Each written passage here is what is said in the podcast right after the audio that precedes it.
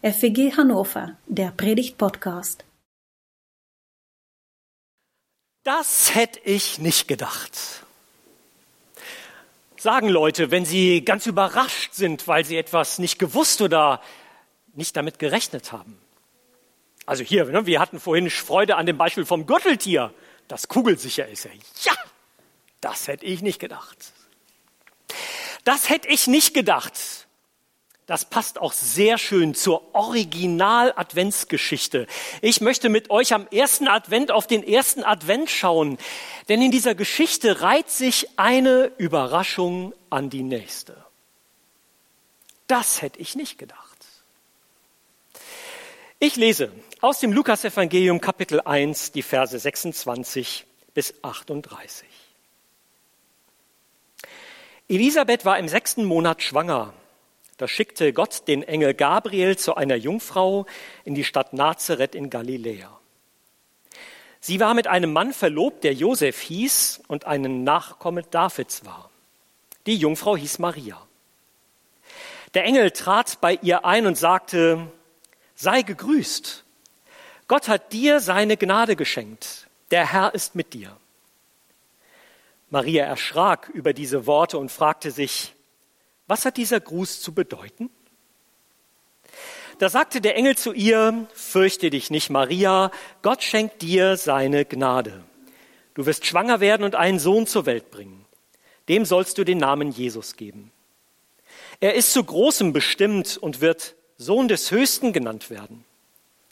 Gott, der Herr, wird ihm den Thron seines Vorfahren David geben. Er wird für immer als König herrschen über die Nachkommen Jakobs.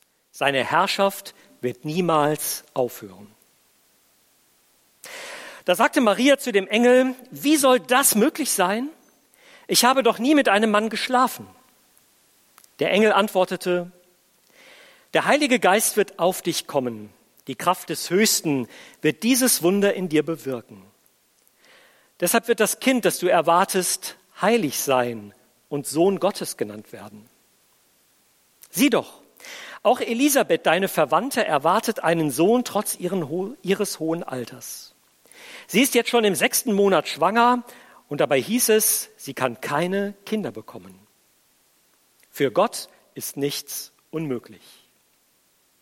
Da sagte Maria, ich diene dem Herrn, es soll an mir geschehen, was du gesagt hast. Da verließ sie der Engel. Das hätte ich nicht gedacht. Gott beruft einen Teenager. Erster Gedankenkreis. Von Anfang an ist dieser Bibeltext voll von Überraschungen.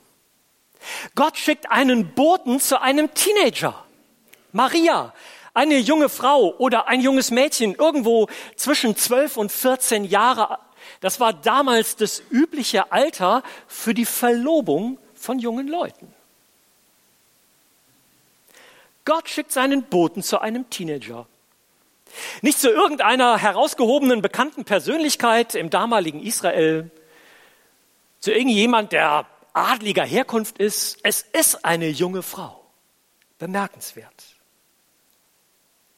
Zweite Überraschung, er schickt seinen Boten nach Galiläa in eine Landschaft, naja, die ehrlich gesagt bei den meisten Juden der damaligen Zeit wenig wertgeschätzt gewesen ist. Pff, Galiläa. Was soll bitteschön aus Galiläa Gutes kommen? Da leben viele Leute, die haben keine jüdische Herkunft. Und außerdem, wir würden sagen, ist das eine strukturschwache Region. Meine Güte, Galiläa. Dritte Überraschung. Dieser Bote Gottes grüßt die Maria. Für uns nichts Besonderes. Für die damalige Zeit auf jeden Fall. Denn bei den frommen Juden war das üblich, Frauen nicht zu grüßen. Was für eine Überraschung. Ein junger Teenager in einem Landesbereich, den man wenig wertgeschätzt hat, wird gegrüßt von einem Boten Gottes. Das hätte ich nicht gedacht. Gott hat dir seine Gnade zugewandt, sagt dieser Engel. Du bist eine Begnadete. Da steckt ein wunderschönes Wort drin, Charis, das so viel heißt wie Gott zeigt dir seine Freundlichkeit und Liebe. Gott zeigt dir sein Wohlwollen, seine Gunst. Gott sieht dich an und schätzt dich wert. Was für eine Überraschung. Gott schätzt diejenigen wert, die das am wenigsten für möglich gehalten haben. So muss das Maria gegangen sein, als sie erschrickt über das, was da passiert. Huch, ich? Mich würde unglaublich interessieren, was sie in dem Moment gedacht hat. Vielleicht hat sie ja gedacht, ey, ich bin noch so jung. Oder, hey, ich bin eine einfache junge Frau. Oder, was, was habe ich schon an besonderen Qualitäten vorzuweisen? Das hätte ich nicht gedacht. Gott beruft die Maria und schätzt sie wert. Ich finde das ganz stark, weil das auch den Weg von Jesus prägen wird, die Wertschätzung, die Gott für Menschen hat. Die besondere Wertschätzung, die Jesus für Kinder gehabt hat. Die besondere Wertschätzung für Menschen am Rand der Gesellschaft. Für Arme für Ausgegrenzte, für Sünder. Eine echt starke Botschaft der Wertschätzung Gottes. Der Apostel Paulus wird das mal später in dem Brief, den er an die Christen in Korinth schreibt, so formulieren. Schaut doch mal, wen Gott erwählt. Leute, die nach außen hin schwach, gering, ungebildet oder unbedeutend erscheinen. Die wählt Gott aus. Warum? Warum eigentlich? Warum hat Gott ein besonderes Herz für die Leute, die schwach erscheinen? Ungebildet, unbedeutend, gering. Der Apostel Paulus schreibt im ersten Korintherbrief die Antwort. Wenn ihr nachlesen wollt, 1. Korinther 1, 27 bis 29. Weil Gott außer Kraft setzen möchte, was in den Augen von Menschen so oft zählt. Etwas zu sein, etwas darstellen zu können, stark zu sein, bedeutsam zu sein. Wissend Das will Gott außer Kraft setzen, um deutlich zu machen, es kommt im Reich Gottes ganz auf die Gnade Gottes an, auf die freiwillige, liebevolle Zuwendung Gottes zu uns Menschen. Das ist das eine. Und das zweite ist, es geht nicht darum, dass Menschen sich auf die Schulter klopfen und sagen, das habe ich aber gut gemacht. Sondern es geht darum, dass Gott alle Ehre zusteht.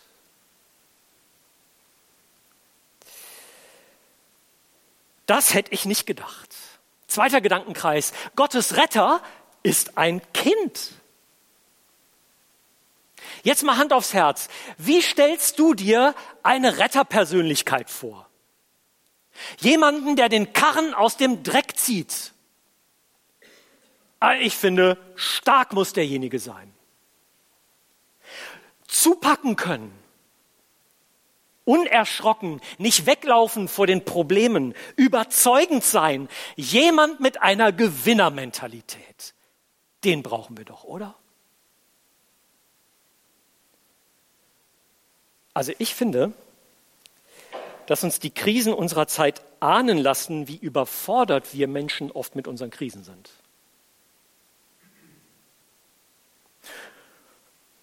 Haushaltsproblematik, 2024, nicht FEG, ne, sondern Deutschland. Klimakrise, COP 28, Dubai.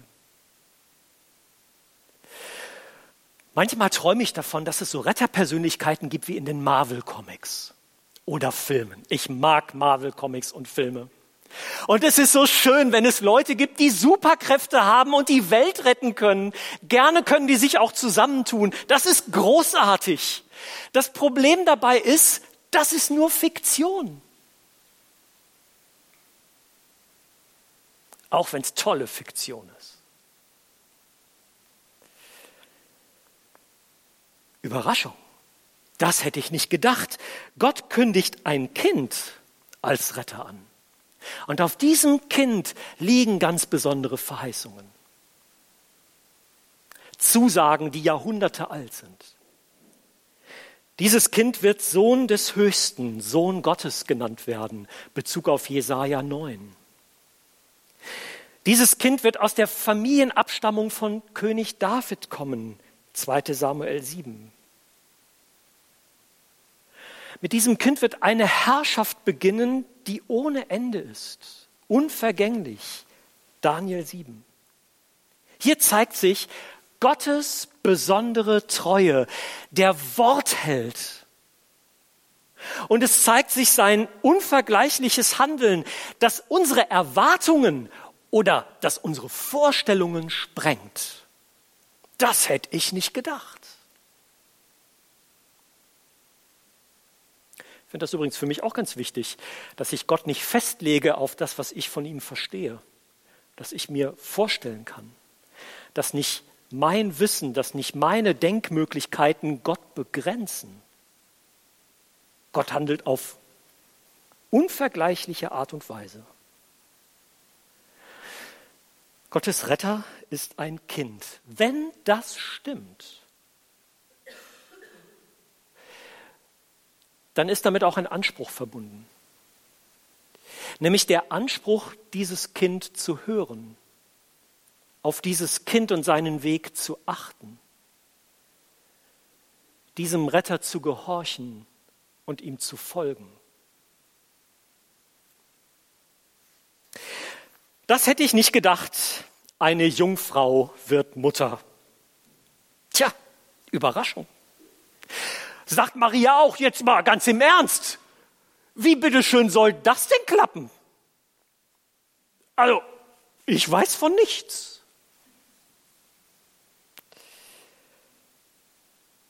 Das wird durch den Heiligen Geist bewirkt, sagt der Bote Gottes. Ohne damit eine biologische Erklärung abzugeben, sondern einfach nur Gottes Handeln zu beschreiben. Nun, ganz ehrlich, unsere menschlichen Erklärungsansätze sagen, das ist unmöglich. Das weiß doch jeder. Und seit der Aufklärung haben diese Denkansätze natürlich auch in die Theologie Einzug gefunden. Rudolf Bultmann, einer der ganz bekannten evangelischen Theologieprofessoren, jahrelang in Marburg gelehrt, sagt über diese Überraschung, eine Jungfrau wird Mutter, das ist eine Legende. Das hat sich die Gemeinde ausgedacht. Nicht die FEG Hannover, die christliche Gemeinde insgesamt. Das hat sich die Gemeinde ausgedacht. Kann doch gar nicht sein. Eugen Drewermann, der war mal katholischer Professor, katholische Theologie, mittlerweile nicht mehr in der katholischen Kirche. Psychoanalytiker, der schreibt dazu, die Jungfrauengeburt, das ist im Grunde genommen ein Symbol für die Sehnsucht des Menschen. Das zweckfreie Leben, nach dem wir uns sehnen, kommt jungfräulich zur Welt. Klammer auf, da muss man noch mal dreimal drüber nachdenken, bis man das verstanden hat. Die Sehnsucht, dass das Leben zweckfrei ist, die Menschen in ihrem Herzen haben, kommt jungfräulich zur Welt. Das ist seine Erklärung für die Jungfrauengeburt. Ja, menschliche Erklärungsansatz zu sagen, dass eine Jungfrau schwanger wird, ist nicht möglich. Das hätte ich nicht gedacht. Aber dass es so passiert ist, das ist theologisch unverzichtbar. Und ich will erklären, warum. Dass also Maria schwanger wird, durch das Wirken des Heiligen Geistes. Nochmals, beschreibt das Handeln Gottes, nicht irgendeinen biologischen Vorgang. Das ist wichtig, weil Jesus zu 100 Prozent Gott gewesen ist damit er uns unsere Schuld vergeben kann. Wenn alleine Gott Schuld vergeben kann, muss Jesus zu 100 Prozent Gott gewesen sein, um uns unsere Schuld vergeben zu können durch seinen Tod am Kreuz. Und Jesus muss zu 100 Prozent Mensch gewesen sein. Wenn uns der heilige Gott, der Schöpfer dieser Welt, der größer ist als alles das, was wir denken und erfassen können, als Menschen ganz nahe kommen will. Es ist theologisch unverzichtbar, dass Jesus von seinem Wesen ganz Gott und ganz Mensch ist. Ich kann euch das im Detail nicht wissenschaftlich erklären. Aber ich halte es geistlich für unglaublich wichtig, dass Gott hier Neues geschaffen hat, das wir nicht ableiten können aus den uns vertrauten biologischen Zusammenhängen des Lebens. Aus den uns vertrauten biologischen Zusammenhängen des Lebens. Warum nicht einfach staunen über das Geheimnis des Glaubens an dieser Stelle? Und wie hat es der Engel gesagt? Für Gott ist nichts unmöglich. Mir ist wichtig, dass nicht mein Wissen, nicht meine Vorstellungskraft der Maßstab dafür ist, wie Gott ist und was Gott tut, sondern ich möchte mich beugen darunter, dass Gott der Allmächtige, der Allgegenwärtige, der Allwissende Gott ist. Auch wenn es Bereiche gibt, wo ich sage, ich kann es nicht erklären, aber ich will dankbar darüber staunen. Das hätte ich nicht gedacht. Eine Jungfrau wird Mutter. Das hätte ich nicht gedacht. Maria macht mit. Letzter Gedankenkreis. Ganz ehrlich, Maria hat richtig viel zu verlieren. Verlobung in der damaligen Zeit ist anders gewesen als Verlobung in unserer heutigen Zeit. Da hat man schon so eine Art Ehevertrag aufgesetzt, quasi. Also, wenn Maria schwanger wird, ohne mit Josef geschlafen zu haben, ist ganz klar, erstens, hier steht Ehebruch im Raum. Das hat klare soziale Konsequenzen für Maria. Sie verliert das, was sie an Vorsorge braucht, hat Vorsorge. Das bringt Konflikte mit sich und ganz klar, das ist ein echter Ansehensverlust. Das hier, das hat richtig dramatische Bedeutung für dieses junge Mädchen. Überraschung. Maria riskiert es und glaubt der Botschaft des Engels. Das finde ich mutig. Sie sagt nicht, ey, hm, nee, also, das ist mir zu heikel ohne mich. Sondern sie riskiert es und sagt, mir geschehe, wie du gesagt hast. Ob sie die ganze Tragweite der Botschaft des Engels verstanden hat, ich weiß es nicht. Es gibt ein wunderschönes Lied und das werden wir auch nachher hören, das diesen Gedanken aufnimmt und fragt, Maria, ahntest du eigentlich, wie die Geschichte weitergeht? Ahntest du, wer Jesus von seiner Bedeutung nach sein wird? Ahntest du, wie er mit Menschen umgegangen ist, was er sagen wird, was er tun wird? Ahntest du das? Maria jedenfalls zeigt Vertrauen, zeigt Demut und zeigt Dienstbereitschaft. Und damit ist sie ein Vorbild im Glauben auch für evangelische Christen die wir Maria nicht verehren. Und doch ist sie uns ein Vorbild für Vertrauen, für Demut und für Dienstbereitschaft. Sie vertraut darauf, dass das stimmt, was ihr gesagt wird und lässt sich darauf ein. Sie ist ein Beispiel für Demut. Sie beugt sich unter das, was Gott tun will und willigt ein und sagt, ja, ich gehe diesen Weg mit. Ein Beispiel für Dienstbereitschaft. Ja, ich bin bereit, mit meinem Leben dieser großen Sache Gottes zu dienen.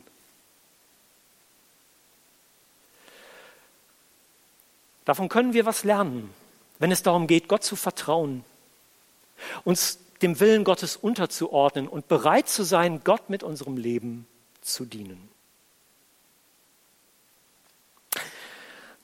Das hätte ich nicht gedacht. Das Überraschende in der Geschichte vom ersten Advent, am ersten Advent. Gott beruft einen Teenager.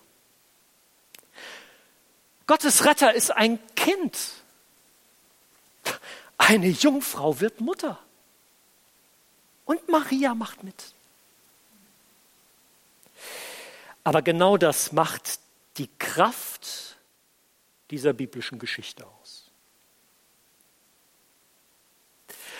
Und genau das ist so wichtig für uns, wenn wir die Adventszeit beginnen. Wahrzunehmen, an uns heranzulassen und darüber zu freuen, Gott ist uns gnädig. Nicht, weil wir uns auf die Schulter klopfen, sondern weil er uns lieb hat, sieht und unsere Bedürftigkeit sieht. Er lässt uns nicht alleine, auch in dunklen und schwierigen Zeiten, in denen unsere Welt immer noch steckt, lässt er uns nicht alleine. Für ihn ist nichts unmöglich. Ich halte fest an dieser Zusage und an diesem Bekenntnis.